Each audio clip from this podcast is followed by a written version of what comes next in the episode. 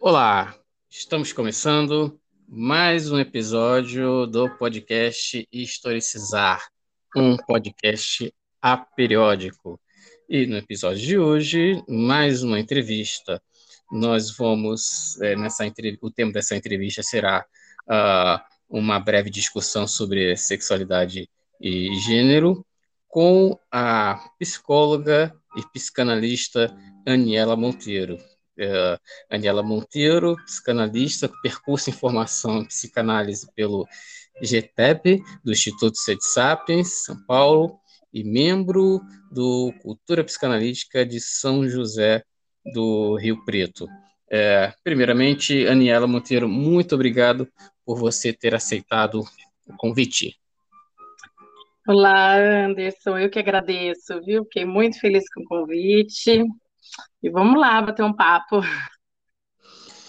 Ok, então é, nós vamos aqui, na verdade, levantar algumas indagações, construir reflexões e questionamentos ah, sobre um tema é, desafiante, né, um tema é, bastante inquietante, né, sexualidade e gênero, e para isso nós vamos, é, é, nós vamos construir as reflexões amparados né, é, é, é, no arcabouço psicanalítico, no arcabouço freudiano. Então, é, é, é penso ser muito importante a gente dizer para os ouvintes né, como, como a psicanálise vê, como a psicanálise compreende essa expressão sexualidade. Né? E eu gostaria de trazer, logo de início, uma uma importante citação de, do Flávio Ferraz, né? Ah, que ele diz o seguinte, ah, citando uma obra pilar para esse tema, né? Falando de Sigmund Freud, né? Que ele diz assim: quando nos três ensaios Freud rejeita a teoria da degenerescência para explicação causal das condutas sexuais desviantes, e da mesma maneira mostra-se bastante cauteloso quanto à adoção da explicação pelo caráter congênito. E ele encaminha essa discussão para uma abordagem propriamente psicológica, isto é, dá a entender que seria no campo do psíquico que se encontram os determinantes da sexualidade, qualquer que seja a configuração que ela venha assumir. É desse modo específico de conceber a formação da identidade sexual que decorre um dos pilares da ética psicanalítica, que é a concepção do objeto sexual como contingente e não natural.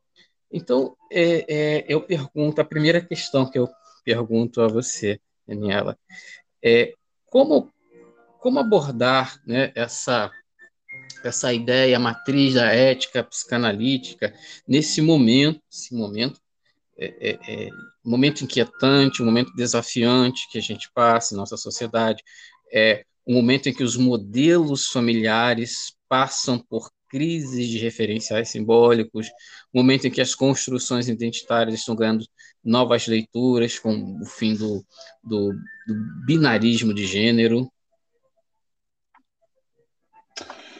Olha, eu acho, bom, são muitas questões, como você disse, né? E realmente acho que o tema, olhar para esse tema é um desafio, e em considerando isso que você trouxe, né, Anderson, o tempo que a gente vive, que é um tempo, enfim, onde a gente caminha por, por aberturas e eu vejo um movimento de fortalecimento, questionamento, ampliação e até da própria psicanálise, e também esse momento de muita repressão, né, muita negação da, das expressões e das vivências, né?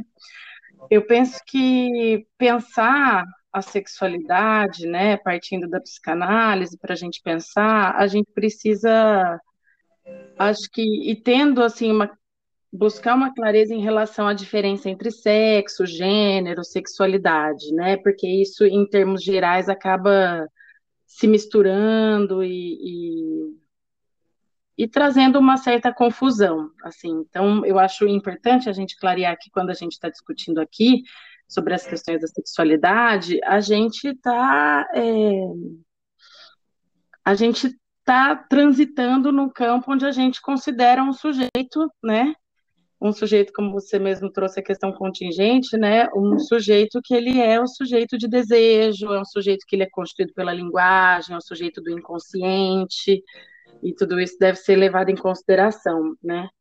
É, muito boa a passagem que você trouxe do Flávio Ferraz, e eu penso, né, que nos três ensaios o Freud faz isso de uma forma muito mais organizada, né, e não à toa ele foi, acho que, tão criticado, né? Ele traz isso de uma forma detalhada, ele realmente, assim, é, traz à tona questões que ele já vinha, né, formando. Eu acho que quando ele...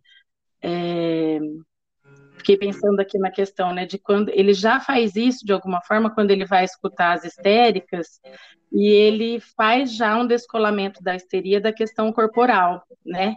E vai, quando ele reconhece a histeria no, nos homens, ele, ele descola também da questão de gênero e traz a histeria como uma questão psicogênica, né? E daí ele já fez esse movimento. E nos três ensaios, ele traz isso de uma forma mais clara, olhando para os aspectos da sexualidade, das suas vivências, das expressões, né? Então, ele é bem danado. Eu acho que para quem não conhece a obra, eu recomendo, porque ela se faz mais atual do que nunca. Acho que eu me perdi um pouco da sua questão aqui, fiquei falando. Não, acho que você respondeu, é, é, porque é, como, como, em função do momento que a gente vive, uhum. é, parece que ainda se há muita dificuldade para, para se trazer essa, essa ideia de um, de, um, de um psiquismo contingente, né, que, a, que, que, a teoria freudiana ela, ela desnaturaliza, né? ela fala de um uhum. né, do, do uhum. sujeito que sujeito intersubjetivo, né? Uhum. E aí o, o, você lembrou do Freud em tempos das histéricas, né? Que é, foi uma grande questão do Freud, né? Do, do, do reducionismo, do determinismo biológico, né? Uhum. É. É, e aí você falou um pouco, né, que uh, esse determinismo biológico, né, o reducionismo, ele, ele, ele, elimina, ele ignora a, a singularidade desejante dos, dos sujeitos, né? Destitui uhum. o lugar desejante uhum. desses, desses sujeitos, né? Que aí é, aí um pouco depois, né, já sob influência da psicanálise, né, Simone de Beauvoir, 1949, segundo sexo, né, ela traz um, ela fomenta a discussão na, na, num campo próximo da psicanálise, né, trazendo uma discussão né, da, da primazia do social sobre o biológico na, na, uhum. na, na construção da, das relações de, de gênero. Então, uhum. assim, a, a, a questão que eu, que eu, que eu coloquei, né, que, que o que tem acontecido de mais inquietante né, é, é a crise dos, dos modelos familiares, né? Dificuldade da, da, de uma parcela de nossa sociedade de, é, de entender ou de perceber as, as mudanças a respeito dessa, dessa questão, né? Dos novos arranjos possíveis e novos arranjos familiares, né? Uhum. É, e até porque, se a gente for pensar, né, a crise dos arranjos familiares, eu acho importante a gente pensar de que arranjos familiares a gente está falando, né? Acho que você está mencionando do arranjo da família tradicional, né? Sim. Que é um arranjo que, como vai acontecendo socialmente de maneira geral, ele parte de uma norma, né?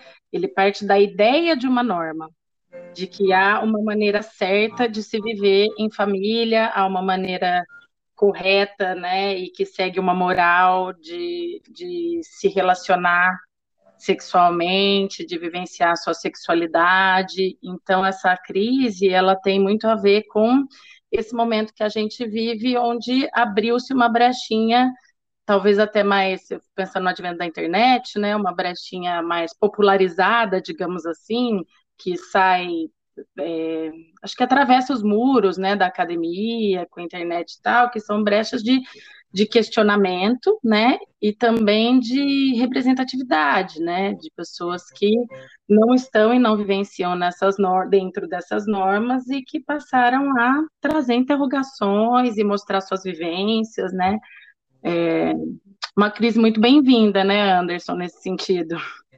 Sim, porque a, a, crise, a crise nesse sentido de, de fomentar a inquietação, fomentar a, a inquietação e de abrir caminho para se estudar é, possibilidades e, e aberturas, e mesmo diante de, de, de resistências, na né? questão a, a cultural do, do nosso lugar, da, de nossas matrizes, raízes, né? Bom, uhum. é, eu estou aqui é, em mãos com um, um, livro muito bacana, né? Psicanálise, Sexualidade e Gênero, um debate em construção, né? organizado pela a, o Departamento de Formação Psicanálise da CEDSAP, editora uhum. Zag Bodoni, com vários autores, entre eles Paulo Roberto Sicarelli, Christian uhum. Dunker, a professora Adela Stoppel. Então, é, e aí vem uma outra questão, uhum. é, suscitada aqui na, na página 23, pelo professor Paulo Roberto Secarelli. Ele levanta uma questão aqui tão interessante que é, é que é o seguinte, uh, onde a psicanálise ela se afina com os estudos de gênero e, e onde ela é, é, diverge, que ele diz assim, uh, rever criticamente pontos uhum. centrais do arcabouço uh, psicanalítico. Né? Uhum. Né? Ah, e eu queria que você falasse um pouco, um pouco disso, onde que ah, o referencial psicanalítico se afina, onde pode haver esse desencontro, esse conflito, onde não se afina com os estudos de gênero. Uhum. Eu acho super interessante você trazer essa questão, que é uma questão muito atual, né, Anderson, que a gente tem, acho que eu pelo menos tenho me debatido muito com essas questões, estudado, escutado muita gente interessante, que é uma questão que está em pauta mesmo, que é isso, né? Se é possível esse casamento ou não, se rola uma briga ou não. E eu Sim. não sei se você chegou a ter contato com a revista Cult do mês de junho.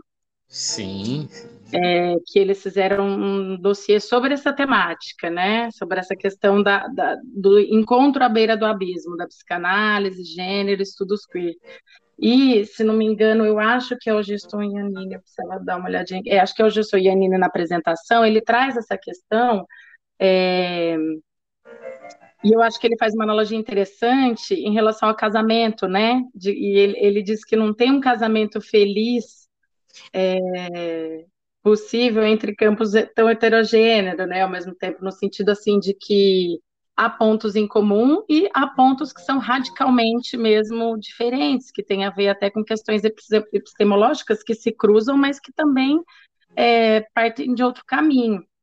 Né? Então, eu acho que a psicanálise ela está sendo questionada, né, por pelos estudos de gênero em muitos momentos. Ao mesmo tempo, o Pedro Ambra, eu já vi ele em alguma palestra falando, não sei se foi uma aula dele, é, que ele dá essa ênfase, né? É curioso porque esses estudos eles questionam a psicanálise e ao mesmo tempo eles, é, diante de tantas é, teorias, né, da psicologia, enfim, é a psicanálise que é questionada até porque eles também bebem da psicanálise, né? Então tem realmente pontos de encontro. Eu acho que muito da questão que aparece em termos de desencontro, eu nem conseguiria dizer de maneira geral como a psicanálise, né? Mas como é, eu acho que um, um, tipo de psicanálise, eu poderia dizer, né? Pessoas que fazem a psicanálise ainda muito fechada num aspecto. É, não sei se amarrado, né, em aspectos teóricos, mas que não, não circulam, não conversam e que vai por um caminho patologizante mesmo, né? Que para mim é muito curioso, porque quem lê os três ensaios e estuda um pouquinho mais dessa parte de Freud, é incrível como isso se afasta, né, das propostas de Freud, porque ele faz exatamente uma construção que vai para o caminho da despatologização da sexualidade ou o inverso, né? Na verdade, da universalização desse patológico, no sentido de que, se for patológico, quem não é, né? Porque, na verdade, a vivência da sexualidade, até as questões de gênero, ela, é, né, incluindo as questões de gênero, ela é absoluta, ela é singular e ela vai passar pelas possibilidades e caminhos e pela narrativa e história de cada sujeito. Então, eu acho que esse talvez seria o ponto central, né, da, da discordância, e quando eu digo um tipo de psicanálise, é porque eu tenho ainda bem muito diferente de quando eu comecei a trabalhar com clínica é, atendendo pessoas transgêneras, que eu tinha, assim, pouca, acho que pouco material mesmo que conversasse com aquela realidade que eu estava é, atendendo. Então, assim, eu tenho visto muito material bom de psicanalistas ótimos que têm trazido essa questão da não patologização, de retomar Freud nesse aspecto mesmo de como ele olhava para a sexualidade, mas infelizmente sim, a gente precisa reconhecer que existe uma parte aí da, de, dos psicanalistas, né, que, atu, que adota uma postura conservadora e que infelizmente ficam presos em explicações e até em, em, nesse retorno ao biológico, né? Eu acho que esse talvez seja dos pontos mais criticados. É, dos é... pontos em comum, não sei se eu posso. Eu estava pegando aqui. Os pontos em comum, eu acho que é no sentido de que tanto as teorias de gênero, né, quanto a psicanálise, elas, eu acho que partilham de uma mesma luta, no sentido de combater violências e segregação, no sentido de não reconhecer uma hegemonia, né, no sentido de apesar das questões identitárias, né, que aí também tem um outro nó que fica é, presente aí nessa discussão, é, de reconhecer também a singularidade do sujeito e entender que, gente, vamos deixar, né, cada um viver sua vida. Eu acho que o ponto em comum seria mais ou menos esse. Eu escutei uma entrevista da Butler maravilhosa esses dias e ela disse isso. Ela falou: Não, eu não estou nem aí, né, por se vocês querem vivenciar a sua sexualidade, se vocês querem ser cis, hétero, só deixa a gente ser que nem a gente, tá bom, né? Eu acho que esse é o ponto comum entre a psicanálise e os estudos de gênero, pensando de uma forma que mais talvez mais palatável, assim, para a gente não entrar em questões teóricas é. mais assim. Você falou da Judith Butler, né, que já esteve no Brasil já assim várias vezes, né? E eu não sei se foi a última vez que ela veio, 2017 para 2018, em pleno apogeu, em pleno êxtase do carnaval, da folia do ódio. E quase que ela sofre violência física, inclusive, né? Sim, uma Mas, tristeza, né? É, era por isso que eu toquei aqui no começo, assim, o sinal do tempo, um tempo difícil, e aí, é, ainda nesse ponto levantado pelo Paulo Roberto Secarelli, né, que ele diz assim, né, as novas leituras de gênero obrigam-nos a rever criticamente pontos centrais do arcabouço teórico da psicanálise, utilizado para se falar das organizações familiares, sendo sexo tão historicizável quanto gênero, uhum. por responder a posições ideológicas e de poder. Temos uhum. que repensar o masculino e o feminino, que para a psicanálise são calcadas no biológico. Então, quando ele coloca é, o sexo historicizável. Aí eu uhum. vou para outra parte do, do que, é, que, é, um capítulo feito pela professora Adela Stoppel, né? Que uhum. é assim, cada tempo com seus modos próprios de expressão determina uhum. novos sintomas, constrói outro corpo, introduz novos desafios à simbolização. Somos tributários dos discursos de nossa época, né?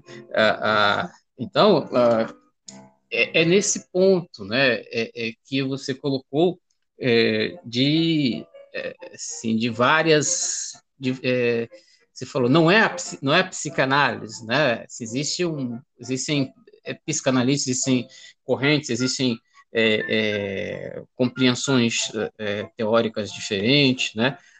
É, o que vai se dizer o seguinte, né? Que o posicionamento de alguns psicanalistas contribui para uma visão patologizante da transexualidade, uhum. ao se aterem a uma compreensão do conceito de castração que se centra na diferença entre os sexos. Essa relação de castração e diferenças sexuais é um tema sobre o qual é, é, reticências um número de psicanalistas que afirmam que a transexualidade é uma recusa da castração, o que condena a escuta clínica a uma uhum. patologização prévia, patologização prévia do paciente, que na prática uhum. não oferece subsídio para o tratamento do sofrimento. Essa é uma questão que é, eu vou pedir para você falar um pouco mais lá na frente, do que, uhum. que eu vou uhum. puxar do livro da professora Berenice Bento, Reinvenção do Corpo. Uhum. Né? né? É, é, mas eu queria que você explicasse, porque assim, a, a, a, dos, dos, ouvintes que estão nos acompanhando, né, eles, muita gente não vai atender como é, é, o que é a recusa da castração. Né? Uhum. Né? O que seria essa visão patologizante da transexualidade vindo de alguns psicanalistas? Bom, eu acho que você até já trouxe muito bem, né? Que é no sentido de quando eles não escutam o sujeito. Eu diria, começaria por aí, né? Eu acho que quando alguns psicanalistas eles já olham para um sujeito, né? É, partindo de uma ideia sem escutá-lo e já elaborando um diagnóstico ou alguma coisa assim sobre ele, é, eu acho que ele já aí já acaba, na verdade, a possibilidade de trabalho analítico, né? Quando eles falam, quando a gente conversa sobre essa questão da recusa da castração, eu, o que eu gostaria de frisar é em relação a essa questão do, do que a psicanálise realmente traz, né, na sua base. Eu acho que é importante a gente lembrar que o Freud estava lá em, né, em 1900, 1905, como bem trouxe a, a Bela, né, mergulhado no seu tempo, então tudo isso foi construído lá naquela época, não dá para exigir que o cara, além de tudo que ele fez, também seja tão atemporal assim, né? Ele realmente traz aspectos muito biologizantes e traz essa questão, por exemplo, é, da diferença sexual partindo do biológico, mas partindo de uma ideia que faz a contraposição entre fálico e castrado, entre presença e ausência do pênis, por exemplo, né? Presença e ausência do falo, eu acho que só que daí ainda muito ligado à ideia da diferença anatômica, né? E o que eu acho importante a gente pensar é que quando a gente não se atenta ao que essas palavras e ao que essa linguagem nos traz, não dá, né, para enquanto psicanalistas a gente desconsiderar a força da linguagem, né? Quando a gente não se atenta a esses aspectos, a gente a gente está de alguma forma negligenciando é, a dimensão política dos discursos, né, Anderson? Então, a, eu acho que tem uma questão muito importante que é nessa negligência é óbvio que sem declarar dessa forma, mas não tem como a gente negar que a psicanálise, ela de alguma forma, quando, né, ela ela faz isso de negligenciar a dimensão política dos discursos, ela reforça as desigualdades, né? E ela contribui para um sistema hegemônico, cis heteronormativo, né? Então, eu acho realmente que é um, um, uma parte, sei lá, né, um, aspectos da teoria que eles devem ser revisitados e que essas críticas elas devem ser acolhidas para a gente poder realmente repensar né? E isso já ainda bem, acho que isso está sendo feito nesse momento, né? Construído, elaborado, seguindo o exemplo do grande pai, né? Do Freud, porque se a gente retomar, eu agora eu estou sem esse meu livro aqui do lado, mas é numa das edições do prefácio dos três ensaios, tem um trecho que eu acho muito maravilhoso que o Freud coloca, que ele diz que ele espera acho que é a terceira edição dos Três Ensaios, ele diz que ele espera que a sua obra seja superada por dois motivos, pelo espanto que ela causou, então assim, que essa obra deixe de causar o espanto que ela causou na época, porque ele foi muito criticado, ele foi isolado de, né, de conferências, enfim, atividades médicas, ele, ele realmente sofreu é, uma retaliação né, por esse texto, e ele também disse que tem o desejo de que esse texto fosse superado, é, no sentido de, de, que ele em breve se tornasse, ele não usa a palavra obsoleto, mas nisso assim, de que ele ia, né, ele é daquele tempo, que outros, que outros tempos trouxessem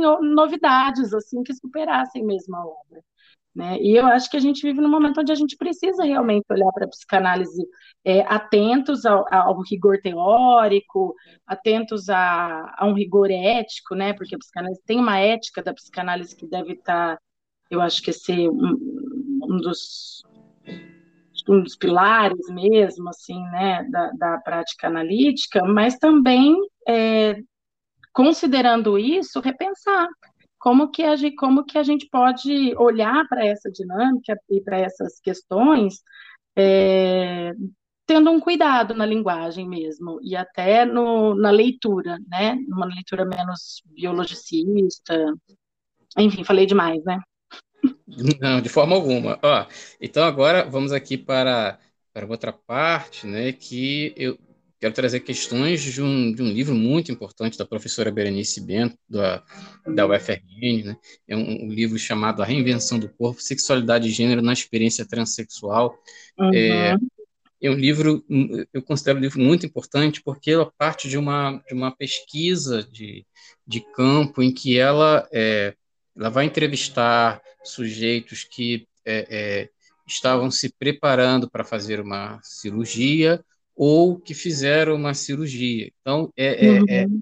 ela, ela, ela tenta demonstrar no livro quanto que essa, essa escuta ela é muito mais reveladora, ela acaba por quebrar é, é, é, digamos assim, apontamentos prévios sobre o que ela chama, né, do, do transexual verdadeiro. Então, uhum. ela diz assim, né, por exemplo, o transexual oficial, que ela vai, ela vai é, é, trazer refer duas, duas referências. Ela vai trazer, ela vai citar o psicanalista Robert Stoller, né, que é autor do livro A Experiência Transsexual de 75, um livro uhum. importante, né, das primeiras publicações no campo psicanalítico sobre, sobre esse tema, né, um livro uhum.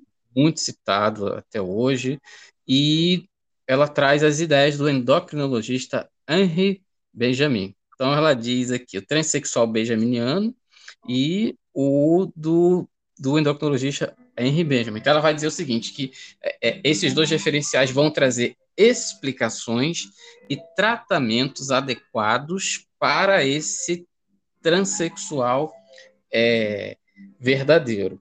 Uhum. E aí ela, ela volta a, a citar né, é, essa, esse referencial da recusa de castração que aparece na na obra do, do Stoller. E aí ela coloca a, a, o que esses dois autores têm como explicação e tratamento, mas que não bate quando ela vai fazer escuta de sujeitos muito diversificados. Né? Esse uhum. lugar da, da, a, da, da, singularidade desejante desses sujeitos. Então, uhum. ela, é, é, ela vai dizer o seguinte, é que não há identidade transexual, mas posições de, de identidade. Então, a, a, é, e você tem uma. É, vem também de uma experiência de escuta. E, a, uhum. e, e, essa escuta, ela ainda não é um, um, lugar muito comum na psicanálise. Na psicanálise, como diz o livro que a gente, tá, que a gente citou aqui, um, um debate uhum. em construção, né? uma coisa uhum. assim que está é, é, tá se discutindo, está se caminhando, está tendo é, é aberturas muito férteis. Então, uhum. a, é, a partir do seu lugar de escuta, o que você diria né, sobre, sobre essas inquietações trazidas também pela professora Berenice Bento, sobre esse lugar do, a, do lugar do sujeito desejante? Bom, eu eu gostaria de sentar com ela para bater um papo, assim, no sentido de dividir, né, essa sensação, porque foi, eu acho que é realmente uma ilustração, assim, do meu, do, do estranhamento que eu tive a partir da oportunidade de escuta, né, acho que para quem, acho que as pessoas é, não conhecem essa parte do meu percurso, eu tive a oportunidade de trabalhar no ambulatório de saúde T, é, municipal aqui de São José do Rio Preto, e fazia atendimento, né, as pessoas que participavam do ambulatório, e eu tive exatamente essa sensação, assim, de que ali tinham singularidades absolutamente silenciadas e invisibilizadas, né? E que é muito curioso, porque essa questão que ela traz do transexual of oficial, é, que hoje em dia, ainda bem, é uma, uma modalidade, aí, um conceito, nem sei se é um conceito, né, mas uma, um lugar que tem sido bastante questionado, inclusive muitas pessoas deixando de usar o termo transexual, né, exatamente por conta desse cunho patológico, por conta dessa raiz é, médica associada ao patológico, as pessoas têm optado por, por utilizar outros termos, né, como a, a transgeneridade, né, e o que eu acho curioso é que eu estava lá escutando aquelas singularidades, é, reconhecendo-as é, na sua diversidade, mas a instituição é, ainda, a instituição que eu digo daí era, era municipal, era associada ao SUS também, pensando no, nos protocolos nacionais, exigia que eu partisse desse lugar, por exemplo, se eu precisasse escrever um relatório ou qualquer coisa, né? Então, eu ainda estava sendo exigida a falar, a ter como referência um CID-10, que fala de um F64, do transtorno, ainda não tinha do DSM-5, né? Que passou para disforia de gênero, foi mais ou menos naquela época, um pouquinho antes. Então, eu estava sendo ali, de alguma forma, exigida é, de partir desse lugar, mas que era um lugar que não fazia sentido nenhum, né? Porque as pessoas que eu estava escutando, elas, para mim, é, não, apresentavam nenhum tipo de transtorno mental ou que precisasse da minha anuência para elas se relacionarem ou nomearem, ou, enfim, o próprio corpo, né? Então, eu acho que a Berenice Bento traz realmente críticas importantes. Eu acho que o Stoller foi é, fundamental, né, quando ele traz o gênero para a psicanálise de forma formal, né, a primeira pessoa a fazer essa separação formalmente dentro da psicanálise, ele também desenvolveu trabalhos em relação a, a fazer essa diferenciação entre as questões da, da transexualidade, psicose, dessa vivência, né, de desconexão com o corpo e tal, é, mas sem dúvida nenhuma ele ainda estava totalmente envolto, né, desse ambiente medicalizado e dessa questão ainda muito patologizante mesmo. Quando ela traz essa crítica, eu acho que é uma crítica que a gente demorou para ouvir, na verdade, né?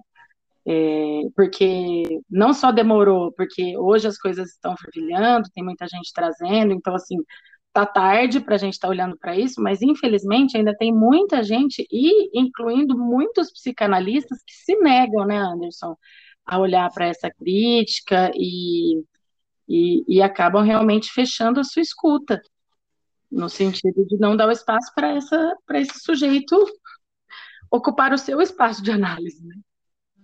É, a, a Berenice Bento é uma, é uma, é uma obra bem, é, bem extensa, bem, é, ela esmiuça é, textos do, do Stoller, né? Ela uh, no, tem um capítulo em que ela se refere espe especificamente ao livro do, do Stoller, né, que uhum. eu penso também que, como você citou, né, a, a, a importância do, da obra do Stoller, mas também muito marcada pelo seu tempo, né, 75, uhum. uhum. outro momento precisou, uhum. precisou de uma caminhada, né, com a psicanálise ela tem acompanhado é, é, as mudanças todas, né, uhum. então não, não, podemos olhar para a obra do Stoller com a lente de, do anacronismo, né, reconhecer uhum.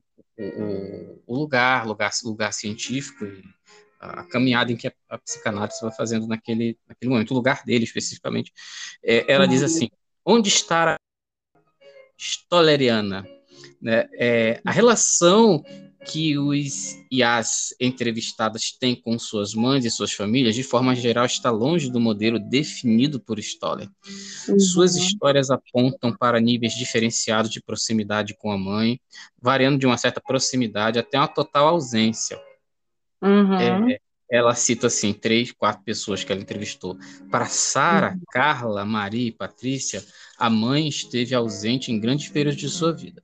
Nessas uhum. narrativas, a figura da mãe superprotetora, ciumenta, invejosa do pênis e, e emasculadora do filho devido aos seus cuidados e carinhos exagerados, não se apresenta, ao contrário, abandono, preconceito, falta de referência materna são marcas dessas histórias.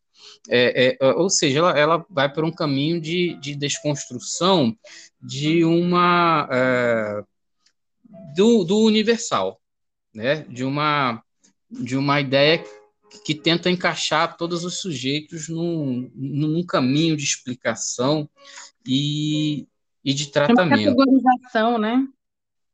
É, é, exatamente. Né? Então, é, você trouxe aqui né, uma questão é, central do seu trabalho de, é, de escuta, né? esse, é, esse reconhecimento dessas dessas variadas identidades, né, desses variados percursos é, é, constitucionais né, de, de sujeitos que acabam não, não se encaixando em explicações é, universais ou uhum.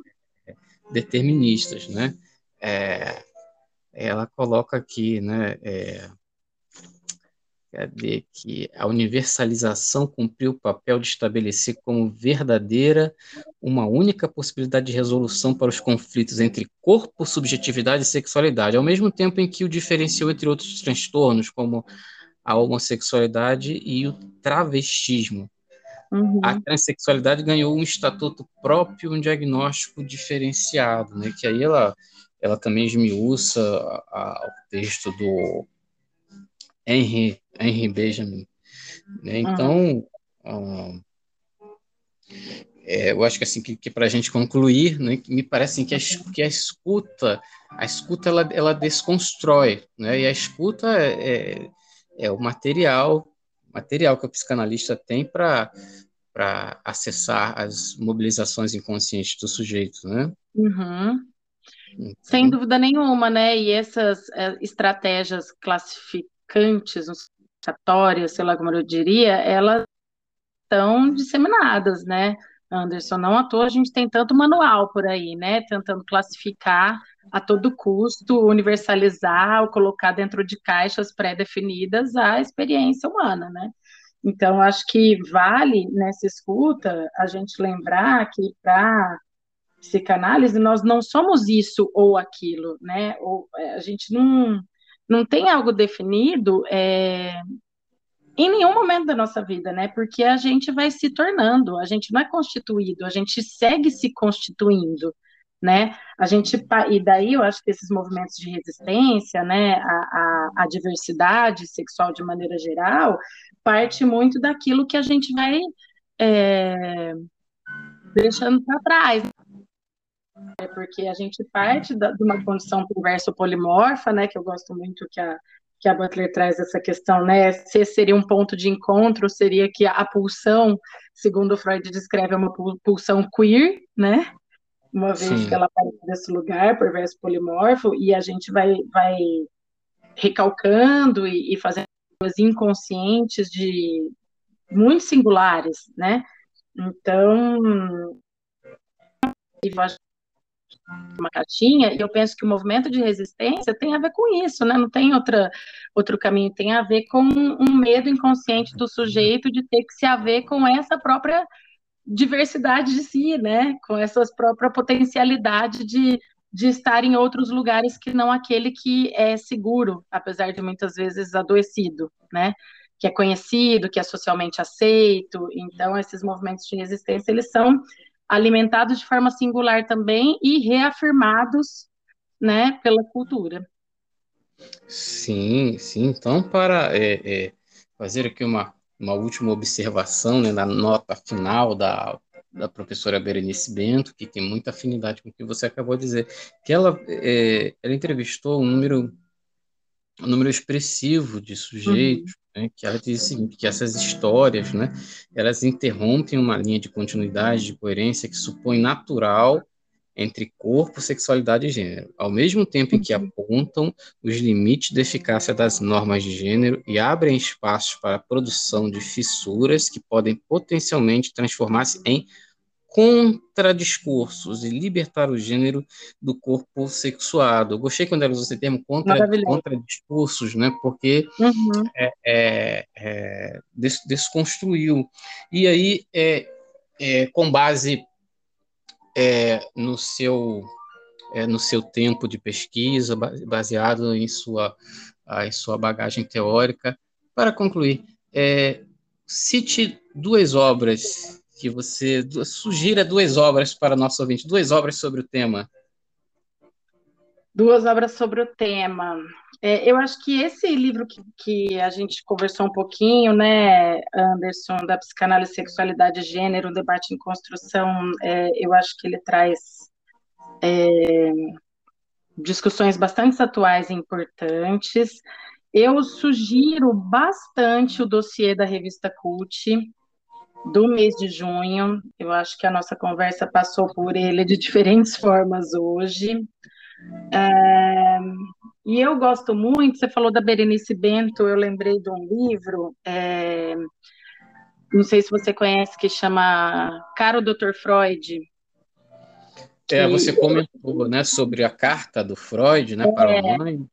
Isso, ele, ele foi, esse livro ele é construído a partir de um convite para diferentes pensadores, e o que eu acho muito bom do livro também é que não são pensadores só da psicanálise, inclusive tem uma carta lá da Berenice Bento bastante provocativa, uma carta muito boa, assim, do Tami Ayushi também, eu acho que é uma, talvez seja outra referência, assim, mas enfim, deixa eu falar do cara do Dr. Freud, que é respondendo a essa carta que o Freud escreveu de resposta, acho que chama Carta de Resposta à Mãe de um Menino Homossexual, uma coisa assim. E como se eles tivessem recebido essa carta do Freud, onde ele é, tem um discurso totalmente despatologizante da questão da homossexualidade, e cada um, sobre a sua perspectiva, vai trocar uma ideia ali com o Freud sobre essas questões da sexualidade. Eu acho um livro muito bacana. E também psicanálise e hibridez. Ele traz, é, você falou do contradiscurso, das desconstruções, é um autor que eu tenho me aproximado e, e, e tem mexido bastante por aqui, assim, ele, acho que a leitura dele traz questionamentos, interrogações, põe a gente para pensar. Para finalizar mesmo, Anderson, eu lembrei aqui até de um texto que eu estava lendo essa semana para um, um, outro grupo e que dizia né, que o Freud, o Freud, em algum momento, declarou que ele declarava a soberania da experiência clínica sobre a teoria. Né? Não à toa a teoria dele foi se construindo e também se transformando. Então, eu acho que esse é um exemplo que a gente deveria realmente seguir, né? Eu acho que quando ele fala da soberania da clínica sobre a teoria, ele está falando exatamente desse lugar central, central da escuta, que a Berenice Bento tanto aponta no livro dela, né? E que a gente estava conversando aqui, porque é muito momento da gente realmente escutar a singularidade do sujeito e, se necessário, né, e provavelmente é, ir transformando e construindo novas possibilidades teóricas de debate, de discurso, de conversas, né, com saberes diversos, enfim, sair de um lugar um pouquinho arrogante que às vezes a psicanálise é, foi assumindo aí ao longo do tempo em relação ao saber sobre a sexualidade, né? É, penso que é, é, o saber, o fomento do conhecimento sobre essa área é a ferramenta que nós temos para é, para mover o para mover o pensar, convidar, uhum. convidar a, a, ao outro a pensar nesses cenários que são possíveis, uhum. porque é, das últimas décadas aconteceram né, é, avanços jurídicos importantes, né, os, a, os tratados internacionais né, e a mobilização é, é mobilização de sujeitos, a constituição de núcleos de discussão. Uhum. então, é, é, nós, mas mesmo assim, ainda há a resistência, da atos de violência, né, a intolerância é, ela é muito, muito presente, né? A, a, e no a nosso violência, país de uma forma gritante, né? De uma forma gritante e, e não só o discurso, como a, a, a prática fascista na, na, nos jornais até hoje, uhum. né? todo uhum. dia comum, violência contra a mulher, contra homossexuais, contra é, transexuais, a, a, dificuldade de é, lidar com a diferença no modo geral, mesmo que eh, tenhamos avanços jurídicos, como, por exemplo, a Constituição de 88, é um, é um documento é, é, civilizatório é, é avançado, né? mas na, na, existem uma, uma prática no cotidiano que são as dinâmicas psíquicas do sujeito, as dinâmicas psíquicas de uma cultura, de uma sociedade, enfim. Uhum. É, Aniela Monteiro, agradeço suas contribuições, agradeço pelas reflexões que você trouxe de muito valor para quem vai é, ouvir e fique à vontade aí para suas últimas, suas últimas, sua última observação. Ah, eu que agradeço, Anderson, agradeço muito pela oportunidade. Eu sou uma pessoa, acho que vocês dando a perceber, eu falo bastante, às vezes eu vou caminhando por lugares diversos, mas eu acho que esse espaço aqui é muito rico. Eu fiquei feliz pelo convite, em especial por essa oportunidade da gente estar. Tá eu acho que quando se propõe a sentar e falar disso, e gravar e publicizar de alguma forma, está é, tá participando dessa construção, né, da, dessa desconstrução e, e, tentando caminhar e olhar para novas possibilidades de construção. Então, parabéns pelo seu trabalho, pela sua proposta, e para mim é uma alegria poder, de alguma forma, fazer parte disso aí. Espero que tenha contribuído de alguma forma para algumas questões. Olha, bacana porque a, a sua entrevista, né, ela foi é, concebida com uma, uma música ao fundo, né, um material maravilhoso, da uma, uma pianista carioca bastante talentosa, Maria Tereza Madeira, cantando, ó, tocando no piano canções da Chiquinha Gonzaga, e agora, ao fundo, né, a, canção mais conhecida da Chiquinha Gonzaga, O Abre Alas, né, foi exatamente na hora que a gente foi concluir aqui, né, então uh, tinha que ter essa, essa, esse repertório musical ao fundo. Então, Adorei, você me pegou na sincronicidade, porque piano é o meu instrumento favorito e eu tenho tentado retomar meus estudos, viu, Anderson? Adorei.